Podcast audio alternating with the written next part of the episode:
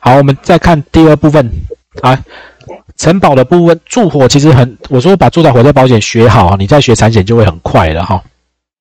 来，建筑物住宅火灾保险保额用城市成本，除另有约定，参考这个金额去定。这你的房子来，请问一栋都是来，这概念是大家要。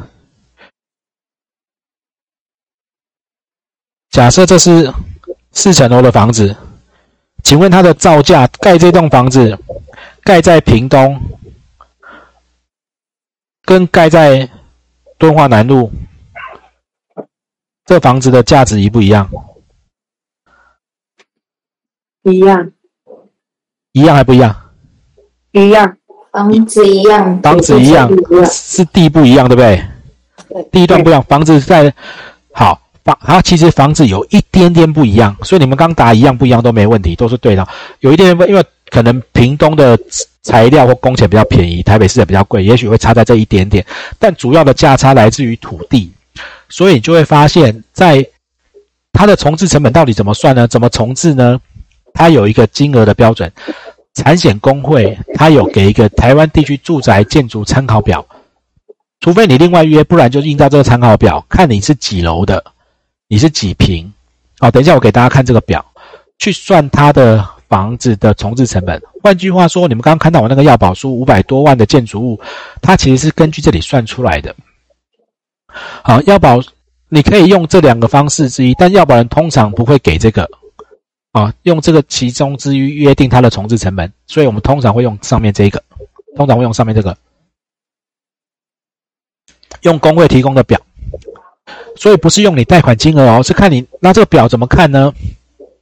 来，比如说这个表，假设你是一栋，刚刚我给大家看四层楼的房子好了，总楼层叫做总楼层哦，不是看那有哦，总共这一栋房子是四到四五楼的。如果你在台北市，你是在屏东，哎，有一点点不一样，因为人工可能盖起来不一样。材料进价成本不一样，OK 吗？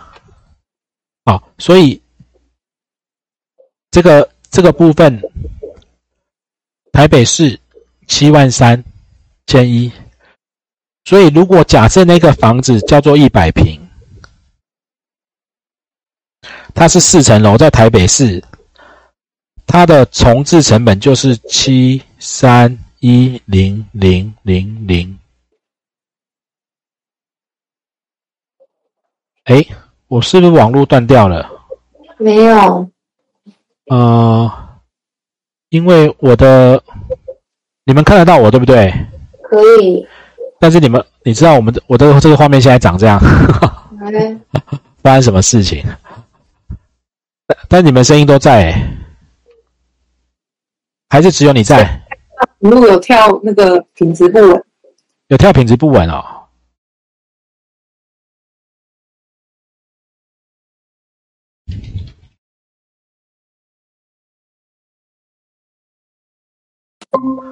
好了，回来了。好，没有我我重新整理，因为正常我这边是有线网络，应该不会这样子。OK，回来了。好，来，所以只有我不见，对不对？不是你们不见，对不对？没声音哎。哦，对不起，我重进来。来，所以刚刚你们都在，只有我不见，对不对？对。哦，好，好，没问题。奇怪，因为我这边其实我电脑是连着有线网络的。好，来，所以如果这个房子七。七万三一百平是不是七百三十一万？然后五万九一平就是盖起来是不是就？哎，我算错了，多一个零，对不起，没那么高。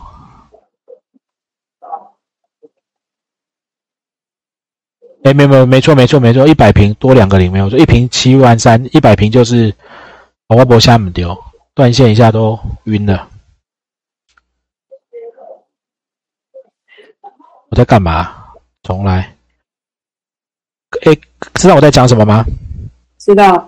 知道哈，好。所以它就变七三一零零，然后一百平多两个零，七百三十一万。那如果在屏东，它就是五九零零零零零，五百九十万。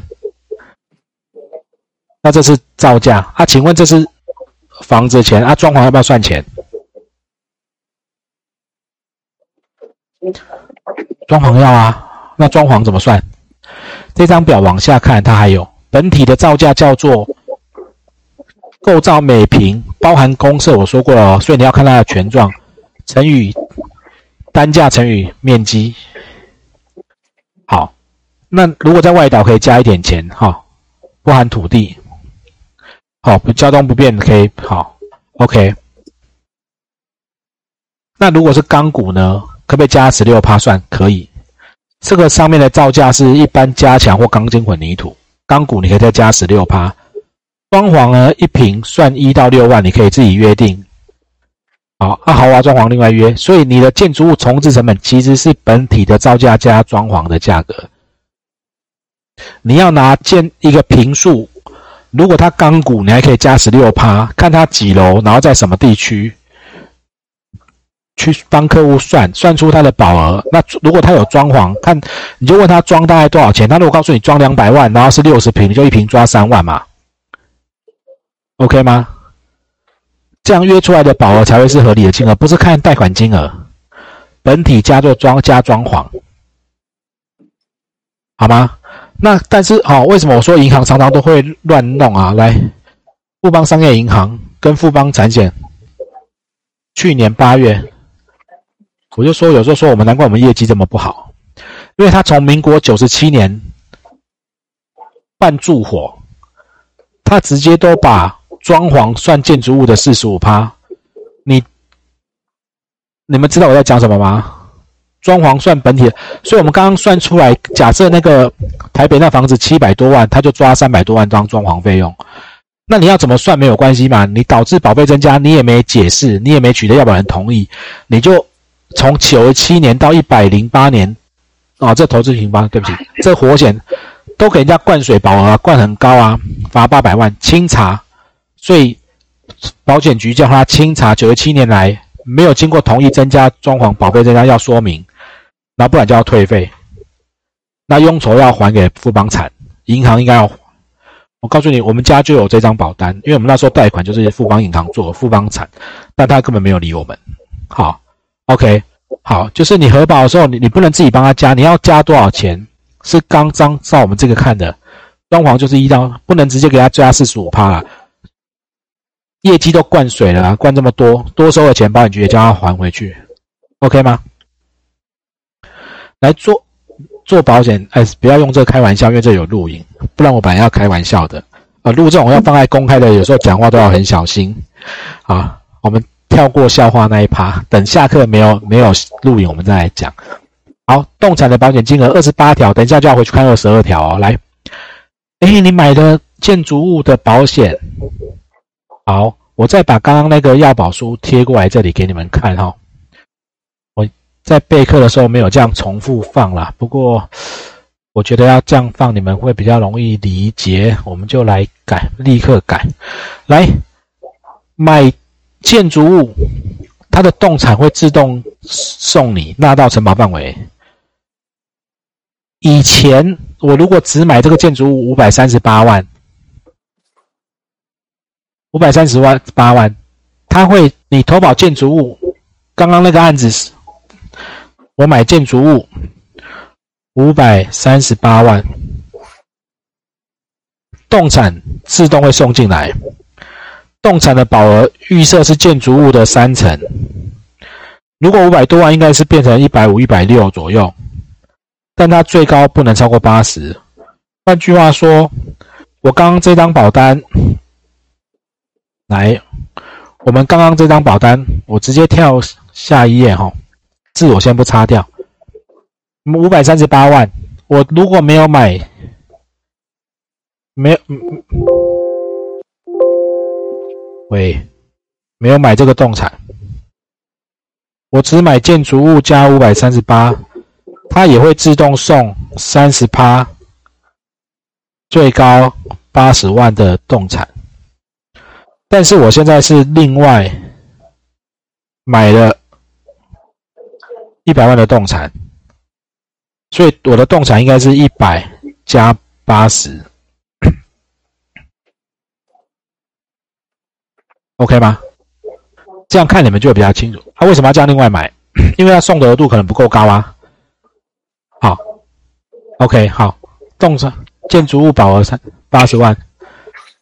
好，那动产都是实际现金价值在理赔的哈。来，这里刚刚这投保动产装潢费用，换句话说，我如果刚刚不这样买，没有这个一百万，我装潢修复费用会不见，因为这里的建筑物动产保额不含二十八条送的。我刚刚五百三十八万送了八十，我另外买了一百万。所以他是用这一百万的三十趴去送装潢修复费用，理解我要表达的吗？明黄可以吗？还是恍神掉了？可以吗？跟得上吗？如果我刚刚来，我们刚刚那个这一张是不是买五三五三八加一百的动产建筑物？好，动产我分开买。如果我有买一百万的动产，我会有三十万的装潢修复费用。但是它这个动产保额不含二十八条自动送的这里。那我们刚刚看二十八条，什么叫自动送？五百三十八万的保额送了三十趴，但最高送到八十，他送了八十，可是这八十不会被纳入二十二条这边来算的。这里，这很多人搞不懂啊。不过这个你们以后真的要做，没关系，考试不不见得考到这么细。你们只要看到考试，就是三十趴，最高不超过八十万，三十趴最高不超过八十万。先会考试，未来有做的时候把它弄懂再去做。哈，这里本来就比较多，很多业务员跟窗口都搞不懂。来，好，标的物啊，动产跟可以买建筑物跟动产，好，分开买啊。那建建筑物是指这里装潢，其实在建筑物里面。所以那个装潢本来的保额应该在那个建筑物，你们感觉很复杂是正常的，因为它财产住宅火灾保险的承保范围一直在扩大，一直在扩大，所以它变得很杂，好，变得很杂。这边都当帮帮他复复习，好，来我们进下一个小主题啊，来，请问你们这个我上上午有在讲法条，也给大家看过了，实支实付，保险公司是不是要付，对不对？对不对？早上在讲法条，是因为七十九条有证明损估计损失的费用，除契约另有订立保险人负担。好，那不足额保险有比例摊赔的规定。那我是不是有讲住宅火灾保险它的约法不一样？来，住宅火灾保险的理赔文件，你要办理赔，理赔申请书、损失清单。好，你要请这些实支实付的各项费用，你要有支出的单据。有必要的时候，保险公司可以要求客户。自己负担提供损失相关证明文件，你可以想象就是实支实付。保险公司叫你调病历，叫你给 X 光片，叫你开诊断书，都要你自行负担费用。好，但实支实付我们没没有约，契约没有约，就走法条，走这一条。你没有约定，就保险公司负担。你可以另外约定，像住火另外约，你可以约给客户负担，那就约。但你没约。实支实付，你没约就你付，就保险公司你付，OK 吗？好，他可以要求你付，好，那也要求提供警察机关处理那个处理的证明文件哦，就是你失火哈，有给警察机关处理的文件。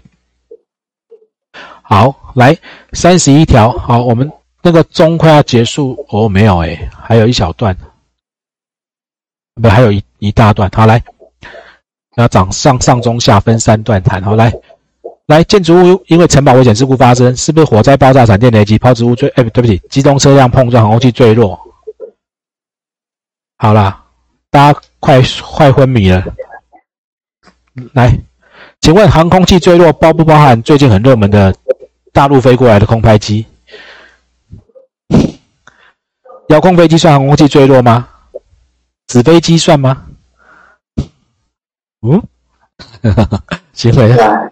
哎，可以讨论哦。好，嗯，你那个无人机不是航无人机是不是航空器？可是它没有证照执照啊，也没有人驾驶。条款有说一定要有人证，条款有说那比较来美军那种比较大台的无人机砸下来，你房子会不会坏？会。那其所以他有说一定要有证照吗？是没有。请问特斯拉在自动驾驶的方状况下撞到房子，算不算机动车辆碰撞？算。你就会开始慢慢会发现有些东西，以前谁在写条款哈？飞机会自己飞，车子会自己开啊？民国八十五年的写条款没有嘛？哈哈，无人机。哦，我我认为有争议，但是我觉得它要算了，它就是航空器嘛。你又没有说要多大台才叫航空器？有没有可能无人机把你家玻璃撞破？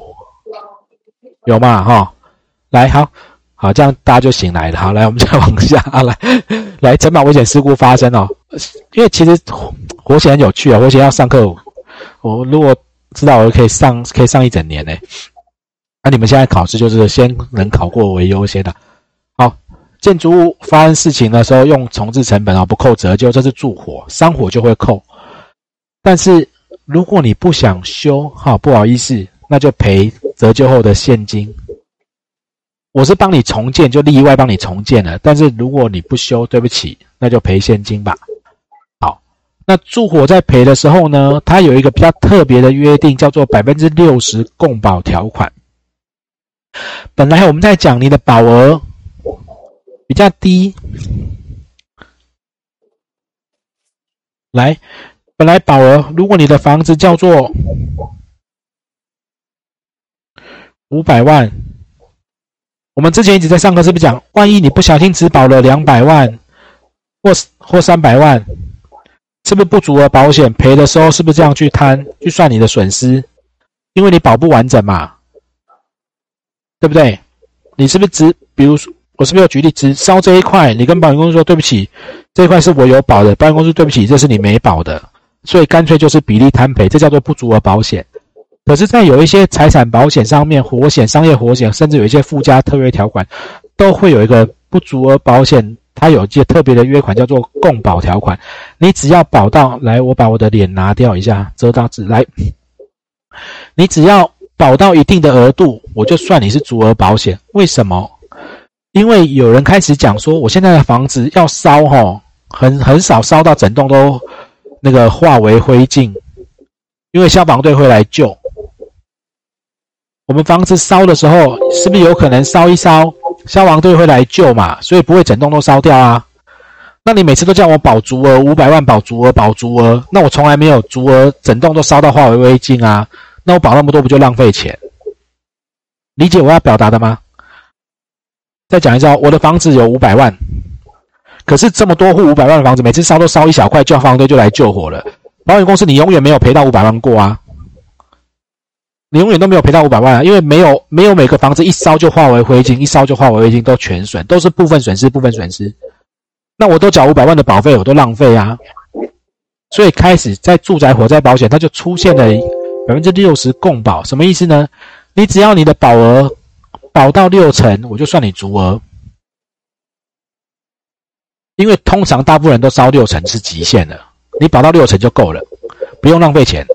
不用六成，所以你保不到六成的时候才要去比例摊赔。如果刚刚的房子叫做五百万，它发生损失的时候，房子叫做五百万乘以六十趴，这里叫做三百。如果你的保额，这叫保险金，如果你有保到三百万，我就当做你足额。你的损失如果损失一百万，它会全赔。如果你的保额不好意思，只有保一百五十万，你应该要保到五百万的六成，应该要保三百。你损失一百万，我就赔你五十万。理赔计算用你损失的金额一百万乘上三百分之一百五，赔五十，这样可以吗？秋敏可以哈，来，智慧可以吗？哎，没反应。是没跟上还是可以吗？可以，可以哈。好，来，来，好。那这里因为这个选择题也会考，来，我们往下。如果高于成本的话，没有诈欺，这就是那个超额保险的部分了。没有诈欺，就有诈欺就解除，没诈欺就最多赔到保额。好，我们这边很快啊，现金赔或修复重建。来，把这一段，呃。还没有诶，我看一下，好，好，把这段讲完，应该可以在这边休息。好，没关系，我们大家看时间哈，来让确定大家懂。来，建筑物重置成本发生事情就是五百万。这里弄懂你们就确定你们会了啦。来，保额现在他也保五百万，五百他本来应该保到三百，本来保到三百就够了，但是他保了五百，现在发生损失，烧掉了两百万，请问赔多少钱？两百，两百，两百啊。好，他现在保了七百，保太多了，发生损失两百，请问赔多少？保太多，浪费钱还是两百嘛？你保再多也没用。好，刚好保到三百，损失两百，赔多少？两两百，好，两百。OK，来，保三百，损失四百，赔多少？三百，三百，四百，三百，三百，因为不会赔超过保额嘛，所以他会有一百万的损失要自己扛哦。来，保两百，损失四百，赔多少？两百，保两百，损失四百，赔一百六，一百六。来，重置成本这边是不是五百？嗯，对不对？它的保额是不是两百？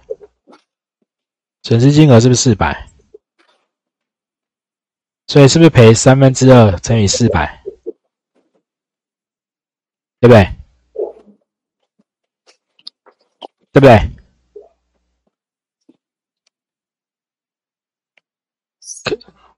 他保到三百万就够了，他现在保两百万，然后损失是四百，所以应该感觉应该是二六六左右，对不对？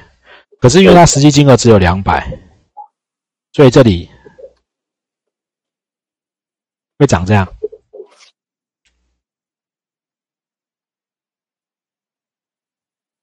两百哦，嗯，来五百保两百，现在烧三百，两百，哎，也是两百，来保两百，烧两百，赔。两百，咦，嘿嘿一样哦，三分之二乘以两百，嗯对吧？三分之二乘以两百会赔一三三。好，保两百，烧一百，赔六十七，OK 吗？会算吗？这样你们就应该会比较会算了，可以吗？可以哈。来，所以你就会发现有几种状况哦，这几种状况都是你赔不够的，理赔金额不到你的损失金额。虽然你保到三百万就够了，有人问我说，为什么那活险不是保百分之六十？如果我没有银行要求，我就不要保到全部啊。我说也可以啊，但万一你不小心运气比较差，活险又没有很贵，你这边其实这里赔不够，下面这一块赔不够，是因为你不足额保险，你至少要保到三百万才可以，是不是？至少要保到三百万。那你没有保到三百嘛？你应该保到我们刚刚看前面的条款，那个呃三十一呃三三十一条，他是不是说你要保到保额的六成？五百万的房子你要保到三百万了。这边你是因为你保不到三百，你才被惩罚的，不足额赔不够嘛？你投保只有两百啊。好，那可是你就发现，那这里，哎，保额两百，两百，哎，这里保到三百，他也赔不够啊。好，那这个叫做浪费钱。所以换句话说呢，我还是会建议，虽然他有这样的约款，考试会考，你们也知道，建议在做的时候都做到足额，哈，就投保到直接五百就投保，你平数加装潢算出来多少钱就买足额，啊，未来你们在做，因为活险真的没多少钱，你们以后去做就知道赚不了钱的，啊，客户也不会差那一点钱，保额要做到够，好，OK，来，动产的理赔。好，我们这段上完再休息哦，不好意思哈、来，动产的理赔，因为不动产跟动产的把它讲完哈、才会一组了哈、来动产就赔实际价值了哈，动产就赔实际价值。好，不足额保险保额高一样，不足额保险比例摊赔，这里就没有百分之六十的共保哈，就高的话就是最多只赔到那个实际价值而已。好，保超过也没用，一套一组部分损失，你不能说十二星座杯少了一个杯子就当做整个坏掉，不行。好，好，它有一些约定，这你们自己看应该都还好，这没有什么。太难的部分，这里要注意的下一个是空屋的理赔。你的房子如果是空屋，六十天没人住，本来应该会落到我们前面讲了，它的使用性质有改变。有人住跟没人住的房子危险有没有不一样？有人来你房子空在那边，为什么有人说你长期不住要找人家来看房子？哦，你长期没有人住，比是比较危险的。好，那本来应该要危险。变动要通知，但是他说不受第七条。如果你有硬条款，你看第七条叫做危险通知的义务，危险变更的通知义务。好，但是在住宅火灾保险啊，有时候你没住哦，视为空屋发生，我还是赔啦。伤火就不赔哦，伤火不赔，住火会赔啊，赔不受这个限制，但是你要先加缴使用性质的保费的差额，你要加缴这一段，OK 吗？好。刚刚这个答案回答你们这一题，没有成功入侵，在这一段的最后面。好，来，窃盗，直接切到的损失负赔偿责任。如果因为事故造成切到事故有损失，也会赔。你的建筑物因为切到发生门窗门锁被坏掉，一样会赔。OK 吗？他没有成功闯进去也会赔。好，建筑物被他因为切到什么门窗打破啊什么，他也会赔。但是他有有自付额的约定哈，他赔款最多一次赔十五万，你一定要报警，然后年一年之保险期间内最多赔三十万，自付额五千，自付额五千，那有些状况不会赔哈。第一个附带损失，好，你主模串模的好，露天没有关闭的建筑物，你放在露天就到等下来偷，这不会赔。再来，你没办法证明他是窃盗。换句话说，你不报警，你很多东西没有办法证明他是被偷的，他就不会赔。好，OK 吗？窃盗的部分到这边。好，那我们那个这个部分到这边，我们现在是四十一分，我们休息到五十一分回来哈。哎，对不起，哎，漏漏一条，漏一条。来，那个其他保险有的时候这个。切到会先赔哈，这是其他保险。我们在讲刚讲活险在赔的时候，有其他保险它它会约，有的是比例摊，有的是谁先谁后，这个是优先先赔的。OK，好，我们切到到这边，那等一下回来我们进到那个下一个单元，那个住宅火灾保险的下。好，我们休息到五十二分哈，五十二分最后一节课哈，五十二分哈。